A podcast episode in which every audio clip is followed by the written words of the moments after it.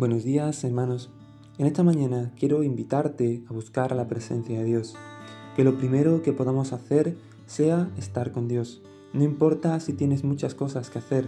Una vez alguien dijo, cuantas más cosas tengo que hacer en el día, más tiempo debo pasar con Dios en la mañana. Que podamos disponer nuestro corazón y apartar un tiempo para estar con Dios, sabiendo, como dice Jeremías 29:13, y me buscaréis y me hallaréis porque me buscaréis de todo vuestro corazón. Busquemos más de Dios. En Segunda de Reyes 2.9 dice, Cuando habían pasado, Elías dijo a Eliseo, Pide lo que quieras que haga por ti, antes que yo sea quitado de ti. Y dijo Eliseo, Te ruego que una doble porción de tu espíritu sea sobre mí. Eliseo pidió una doble porción del espíritu que estaba sobre Elías, es decir, una doble porción del espíritu de Dios. Que podamos, como Eliseo, pedir una doble porción de su espíritu.